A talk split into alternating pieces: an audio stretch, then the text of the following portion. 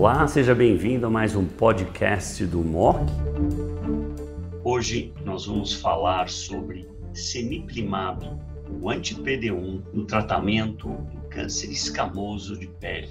Estão comigo o Dr. Rafael Schmed, membro titular do Centro de Oncologia da BP, a Beneficência Portuguesa de São Paulo, e Dr. Eduardo Bertoli, cirurgião especializado em câncer de pele do Hospital AC Camargo e também da BP.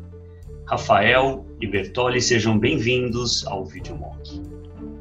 Bom, Mozaide, obrigado pelo convite, pela oportunidade. É, a, toda a comunidade da oncologia, especialmente quem está ligado a, a tumores de pele, vem com um grande entusiasmo com o que nós temos tido de novidades e agora é a vez do, do carcinoma espinocelular ah, de pele. A gente extrai que provavelmente semiplimab tem poder curativo, semelhante até o que a gente vê, por exemplo, em melanoma desmoplásico, alta taxa de resposta, 40 e poucos por cento sem progressão aos dois anos. Eu acho que nós vamos ter provavelmente uma taxa de cura mesmo, como a gente vê em melanoma metastático. Essa é a sua impressão também? Essa, essa é a minha impressão, Buzaide, e tem, acho que, uma, uma grande oportunidade de pacientes que, no passado, talvez fossem subtratados, porque, como o caso aqui, a gente está falando de um senhor idoso com várias comorbidades. Então, normalmente, o que a gente via eram pacientes com tratamento aquém do ideal. Perfeito. Nós vamos voltar para o caso aqui. Um paciente com um câncer grave, idoso, cheio de comorbidades, localmente avançado.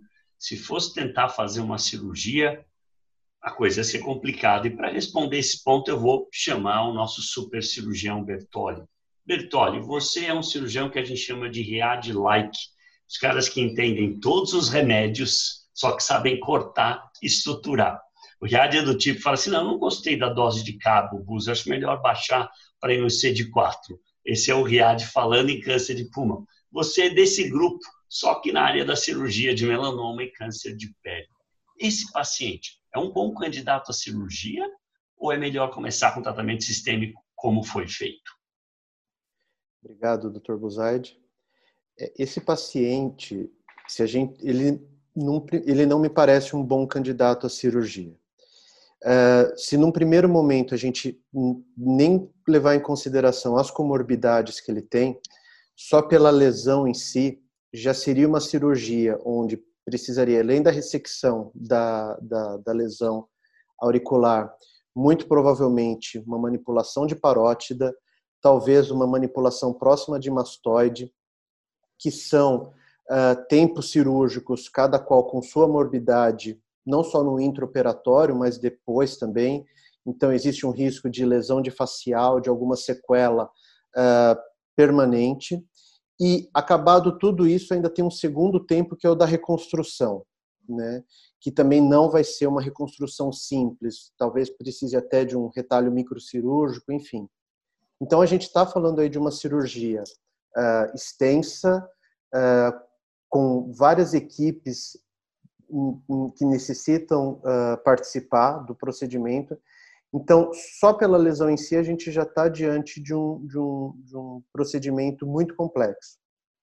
Quando a gente coloca tudo isso num paciente octogenário, repleto de comorbidades, sem sombra de dúvidas, o, entusiasmo pela cirurgia cai muito.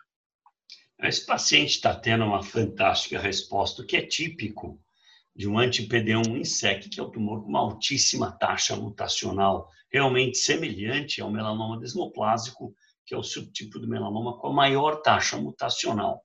Eu não me surpreenderia que a gente curasse esse paciente e você ficasse desempregado. Você acha que essa é uma possibilidade? Eu acho, eu acho que sim, Dr. Buzaide. Uh, não que eu gostaria de ficar desempregado, mas a gente tem que, tem que aceitar. Um, um, um conhecimento que a gente está começando a construir é o que fazer com esses pacientes. Uh, existe a possibilidade da gente considerar uma cirurgia lá na frente, caso essa lesão venha a diminuir. Mas, de novo, em cima de um paciente com essa lista de complicações, eh, eu acho que, se for possível ter o tratamento completo apenas com a medicação, e que eu também acredito que vai acontecer, eu acho que isso vai ser extremamente benéfico para o paciente. O que talvez caiba uma discussão é se a, a resposta clínica vai ser suficiente para a gente considerar isso, ou se vai ser necessário alguma uh, biópsia, algum procedimento para documentar isso do ponto de vista de anatomia patológica. Você faria uma biópsia incisional, como tentar pegar uma área representativa para ver se atingiu o PCR nesse caso? Eu acho que sim, eu acho que uh, é uma lesão que tem um componente externo bem visível, então uh, seria fácil, revendo as fotos iniciais, delimitar onde era a lesão e fazer uma biópsia daí, e eventualmente até uma biópsia profunda daquele componente mais perto da parótida, guiado por um exame de imagem, de modo a fazer algo minimamente invasivo, também seria uma opção. Rafa, até quanto a gente vai tratar esse paciente? Ele tem tudo para entrar a resposta completa e não me surpreenderia se ele fosse um long-term survival só com um anti-PD1 isolado. O cimiplimab é muito ativo em SEC.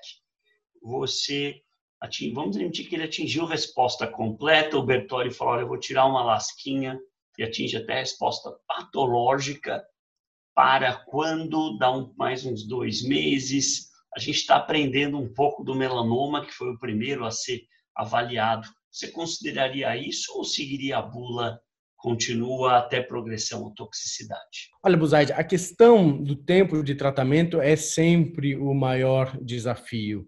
Alguns dos estudos de semiplimab limitaram o tempo de uso, mas, mais uma vez, a exemplo de outras doenças, nós não sabemos qual é a duração ideal do tratamento.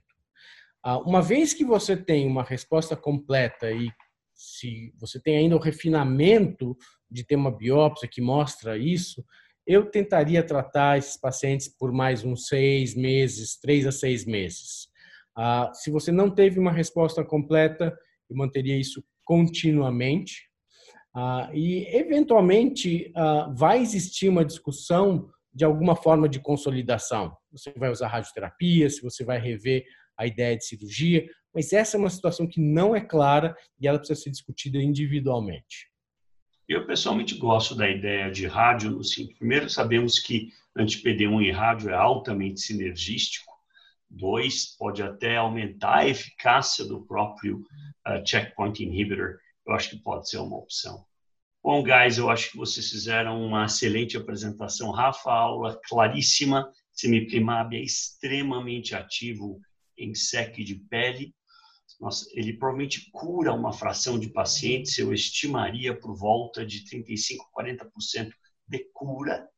Eu acredito que em cânceres em SECs avançados, localmente avançados, o tratamento sistêmico é provavelmente a melhor opção e o Bertoli deu o endosso, então nós estamos bem posicionados. Rafa, obrigado mais uma vez. Bertoli, muito obrigado pelo input.